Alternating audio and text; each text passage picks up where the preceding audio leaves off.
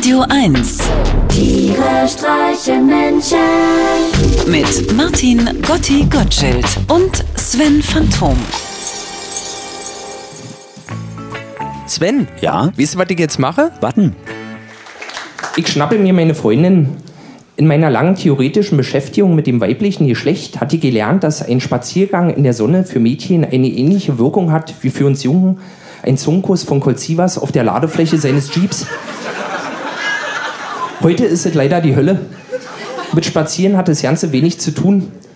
Man hat mehr den Eindruck, an einer Mai-Demonstration im Jahr 1985 teilzunehmen. Fünf Minuten warten, zwei Minuten gehen, fünf Minuten warten, zwei Minuten gehen. Die Tischtennisplatten neben dem Kinderspielplatz sind allesamt belegt mit fummelnden Pärchen. Eine größere Gruppe hat sich aus Platzmangel an Platte 3 zum chinesisch Petting versammelt. Am Café Schönbrunn stehen Menschen in langen zweireihigen Schlangen am Ausschank an, sogar die Kellner. Mit Mühe und Not finden wir einen Platz an einem Biertisch, der nostalgisch mit Spatzenkot vom letzten Sommer verziert ist. Und schräg gegenüber sitzt ein frisch verliebtes, dabei aber leider nicht sehr appetitlich anzusehendes Pärchen. Die beiden machen den Eindruck, als ob sie sich bei World of Warcraft im Verlies von Sturmwind kennengelernt hätten. Weiße, talgige Haut, die Hosen zwei Nummern zu klein, die Sandaletten zwei Nummern zu groß und ihre raschelnden Blousons am Rücken mit getrockneten weißen Schweißrändern versehen, so als ob Ross eben mal flüchtig mit Kreide eine Bergkette skizziert hätte. Es gibt zwei Arten von Schweiß. Den guten frischen, wie man ihn von Bauarbeitern oder Maurern kennt, wenn sie nach der Schicht in der Straßenbahn ihr wohlverdientes Feierabendbier trinken. Und den scharfen, abgestandenen des stillen Masturbanten, der seit Tagen mit entzündeter Nülle vorm Rechner sitzt und sich ausschließlich mit Erdnussflips abtrocknet. Das Pärchen riecht nach Kategorie 2. Als die unschön verliebte Frau sieht, wie ein Mann am Nachbartisch die halbe Bulette aus der Hand fällt, muss sie so doll lachen, dass sie sich verschluckt und sich schließlich selber ein daumendickes Stück Bockwurst auf die Schulter hustet. Der Moment, wo ihre dümmlichen Augen verblüfftes, noch dampfendes Stück Bockwurst auf der Schulter bestaunen, das ist wirklich etwas ganz Besonderes. Das ist die Pille für den Mann. Da geht nichts mehr. Da verschwindet die Eiche wie der Kopf einer Schildkröte bei Gefahr komplett im Körper.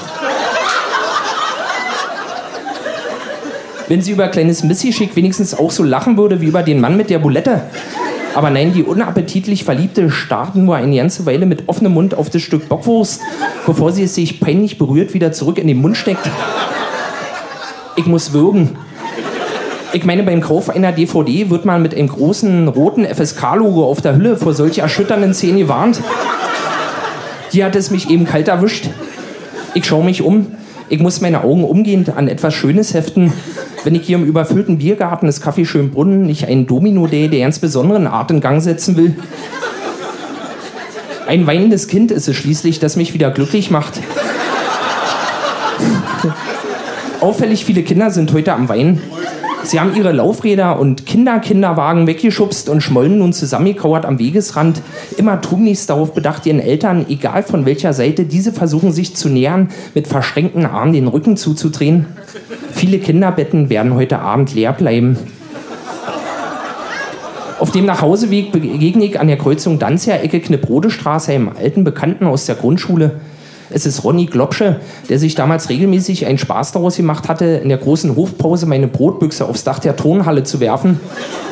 Er hat sein Kinn vorgezogen und grinst mit geschlossenen Augen debil in die Sonne. Glücklich balle ich meine Frühlingsfaust. Wann, wenn nicht jetzt? Ja, schönen Dank. Aber sag mal, Gotti, du kannst doch nicht einfach Leute vermöbeln. Doch, doch, doch. Also nur, weil Ronny Globsche dich als Kind nicht ganz fair behandelt hat. Moment. Der Ronny Globsche.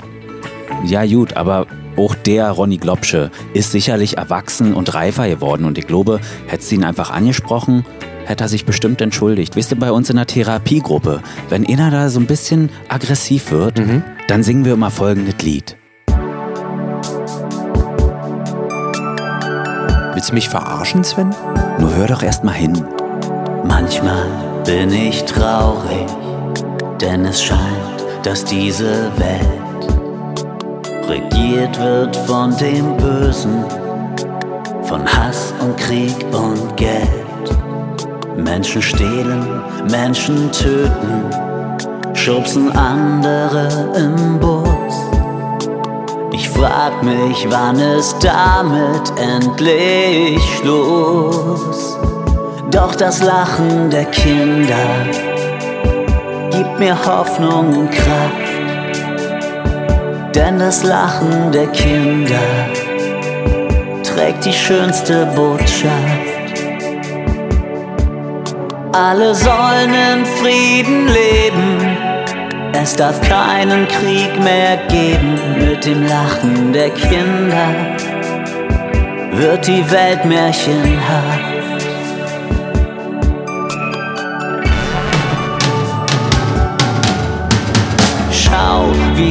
Dort spielen, so unschuldig und frei. Das Funkeln in ihren Augen fern von jeder Heuchelei. Und wenn es dir mal schlecht geht, dann lenk dein Augenmerk auf die 10 Milliarden Kinder hier im Prenzlauer Berg. Denn das Lachen der Kinder gibt dir Hoffnung und Kraft. Denn das Lachen der Kinder trägt die schönste Botschaft. Alle sollen im Frieden leben, es darf keinen Krieg mehr geben. Mit dem Lachen der Kinder wird die Welt märchenhaft. Nichts ist so viel wert, denk immer daran. So viel wert wie ein Kind, das lachen kann.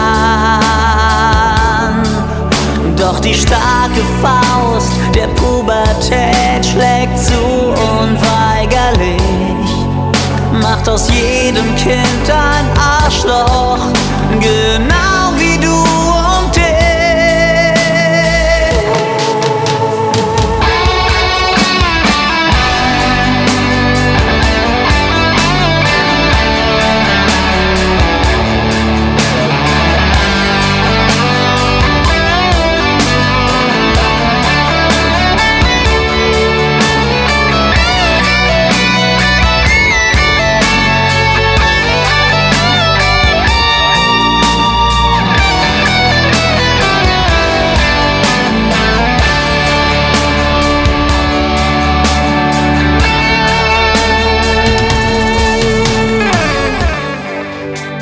Das Lachen der Kinder, das für immer besteht. Wie das Erdöl der Seele, das nie zu Neige geht. Unsere Hoffnung wird nie schwinden, solange da Kinder sind. Zieh dich aus und leg dich hin, ich mach dir ein Kind. Ui. Also meine Mutti hat gesagt, wenn du wirklich mal ein richtig schlechtes Lied machst, dann soll ich dir einfach eine klatschen. Tiere streichen Menschen. Immer freitags in der schönen Woche auf Radio 1.